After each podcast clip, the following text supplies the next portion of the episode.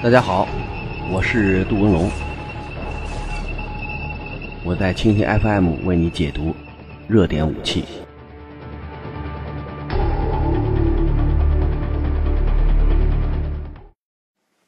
大家好，一天一种武器，一天一个视角，我是杜文龙，我在蜻蜓 FM 为您解读新闻中的武器。因为最近美国航母编队进入南海成了个热词儿。嗯，美国人说自己的航行自由、飞越自由，没有受到任何影响，也没有受到任何限制，而且强大的美国航母编队浩浩荡荡通过了这个南海海域，呃，显示出了自己在这个地区军事大腿很粗，没有人能够比得上，呃，是站在金字塔尖的那位神仙。你从现在看呢，这种所谓的自豪感，恐怕中间嗯也有很多这个隐患在，因为有人说嘛，说那个孔雀开屏好不好看啊？大家说好看。然后孔雀开屏后边露的是什么呀？这个谁都不吭气了，说明你再好的表演，再华丽的表演，有可能也是展示自己弱点、暴露自己缺点的一个过程。我们的八五幺舰在周边进行了围观，而且呢，我想既然有舰艇围观，像水下呀、空中啊这种围观，恐怕一定不少。因为美国人把自己这个放到了舞台的中央部位。那么放在中央部位呢，就有被参观的可能。那么这种参观呢，有可能是用着放大镜啊，包括用望远镜啊，用这个大倍率的这个眼睛去观察，平时看不到的弱点，这次看到了；平时看不到的细节，这次也看到了。所以今天呢，我们从一个侧面说说这个被围观的美国航母编队。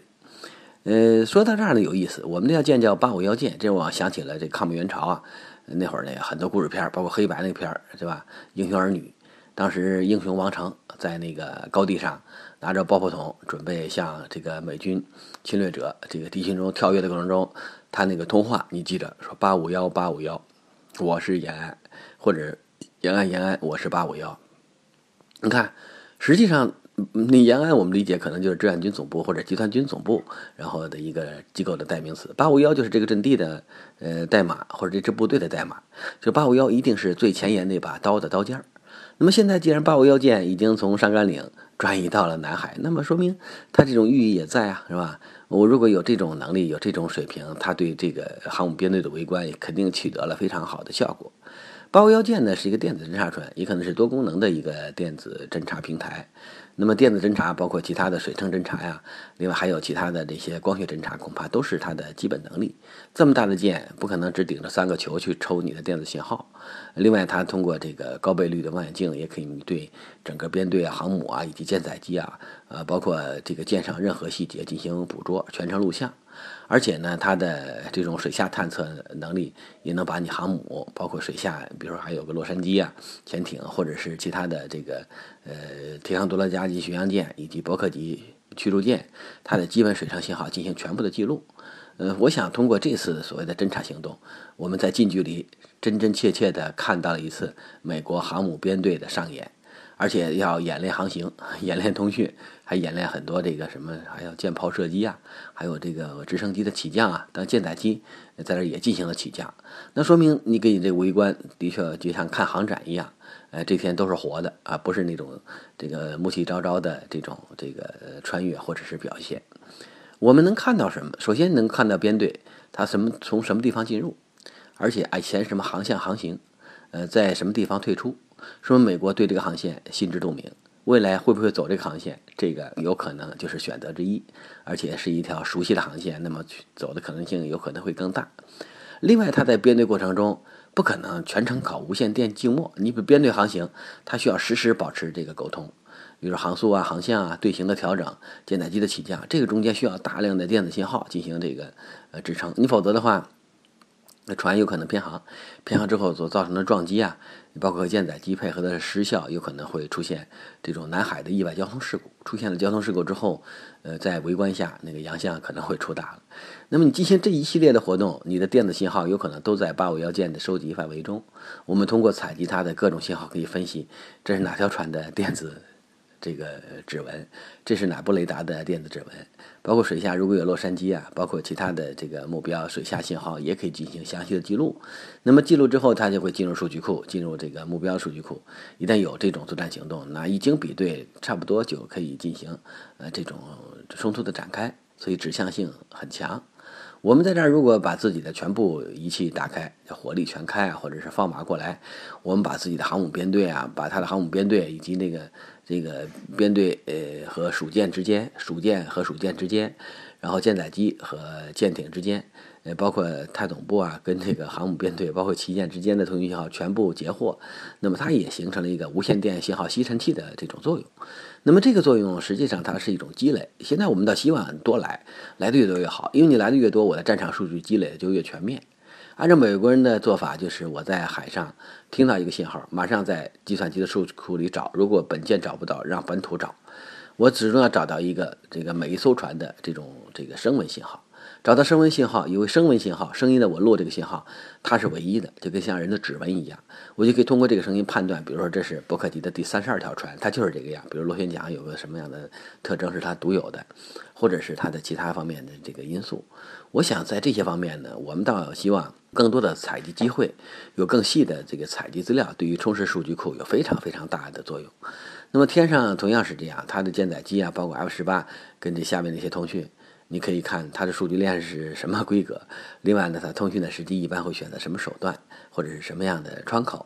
像这些，如果我们全部侦查完毕之后，对在这个地区的情报分析工作，以及提高在南海的这种实战能力有非常大的帮助。另外，它的航行过程中肯定跟菲律宾啊这些小破国，它也会有一些联系。包括如果它航行的小破船跟着它的编队走，那中间也有需要联系啊。他们他国和国之间、不同军队之间联系什么手段？是什么样的这个呃频率？你可以通过这个点上去看。那么一到战时，你完全有能力用一刀把它的频率砍断，是吧？你干脆构不成一种联合作战的关系。所以我想，这种围观呢，肯定是非常有效。呃，以前呢，我们说这个美国人，包括日本，他在中国呃编队进出西太啊，包括宫古啊、京津啊、宗谷啊，包括三八海峡进出的时候，他就天天追着你看。对吧？然后水下、水面、空中都有。实际上，它是对各种情报信息一种在核实。你比如说，我这次盯着这条船，那么下次盯着这个船，它信号变没变？如果它不变，我就可以确认这条船的信号，那么就是由这条呃军舰所独有的。如果把这些身份证、唯一的身份证都给它贴在脑门上，这样一旦作战行动，你可以知道这是蓝领号啊，这就是这个这个这个斯坦尼斯号，那个就是这个迪康多罗加级的某某某几号舰或者伯克级的某几号舰。如果是这样的话，我们对于整个数据库的积累就会产生非常大的这个促进效果。呃，现在作战跟以前不一样。你比如以前啊，大家还拿这个图片啊看飞机是谁；以前呢，大家还拿着这个 望远镜看这条船是谁。你现在根本就没有机会听，你也没有机会看。呃，这个雷达信号一接触，你必须判断出这是什么船，是敌是我，然后它是敌人的哪条船。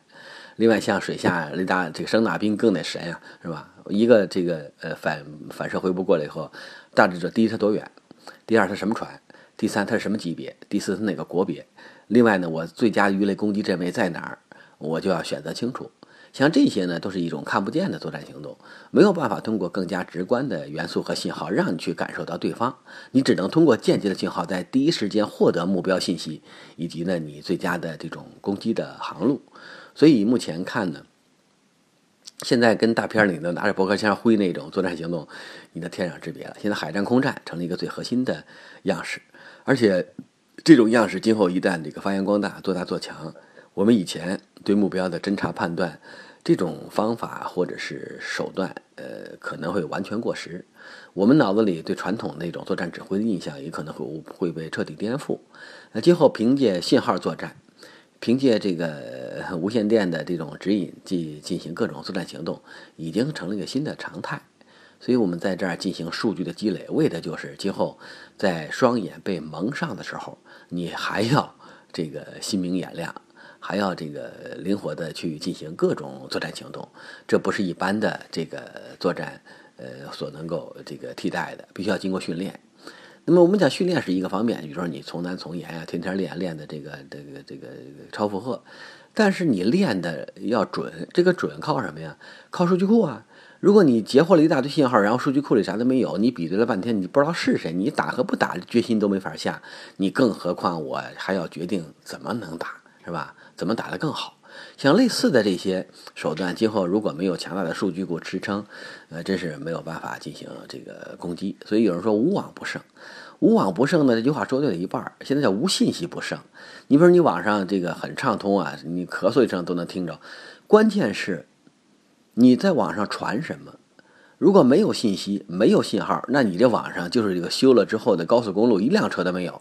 我用高昂的钱，很多钱修了一条高速公路，但是呢，你只能上面跑驴车，这没有太大的用处。如果你无网不胜，无信息不胜，两句话合着说，就是说我在整个信息高速公路上要奔驰和奔跑，以及通过大量的信息，这种大量的信息才能够为实战的胜利，为提高指挥效率提供更多的帮助。所以我想说，大家从这个角度去思考网络信息的关系、指挥流程的关系，有可能会更加顺畅。所以现在呢，我们把这种数据积累当成基础工作，对吧？你现在美国的船到处跑，这个哪个地区哪个海域？呃，温度有多少？洋流什么方向？另外，盐度多高？重力场参数是什么？他把全世界几乎调研了个遍。如果在全世界进行出弹道导弹攻击，这些参数都非常重要。如果没这玩意儿，你肯定会打偏。所以美国人吹牛嘛，我那个弹是五十米的精度，靠的什么？靠的就是这些东西。我记得航天飞机在这个试飞成功阶段，它轨道的很低，一般美国人报道一百五十公里甚至两百公里，这个低极低的轨道，几乎就在大气层的边缘。美国为什么要搞这么这么这个麻烦的飞行？而且它这个飞行是通过几次几个航次的飞行，把地球上的数字地地图全部更新一遍。然后你看海湾战争、阿富汗战争，太平洋导弹打得可准了，是吧？那些地图那个电子匹配、地图匹配、地形匹配，完全是通过航天飞机进行数字地图更新之后的，呃，一种新的精度，一种新的效果。所以你看，他这航天飞机不是可不是人坐在飞机上，这个说我这个航天有多么多么的牛，多么的厉害。它的实用化实际上是为整个战场的物理、时空环境提供了一个非常好的帮助。至少以前我没有办法更新的数据，现在可以更新了。而且这种更新对于美军远程精确制导武器提供了一个非常好的这种制导媒介和制导体制。所以我想，在整个的跟踪过程中，包括南海啊，包括其其他方向，可能还会有。你不管谁来，对吧？我们一定要抗议，因为咱是祖宗的地儿，不能这个软。但是呢，他给你提供了一个非常好的机会。实际上，他来的船越多，他给我们提供的侦察机会就越多。他所报声暴露的水下信号、无线电信号，以及呢其他平时我们看不到的细节信号，这个机会会更多。所以从目前看，我们还要辩证的看这个事儿。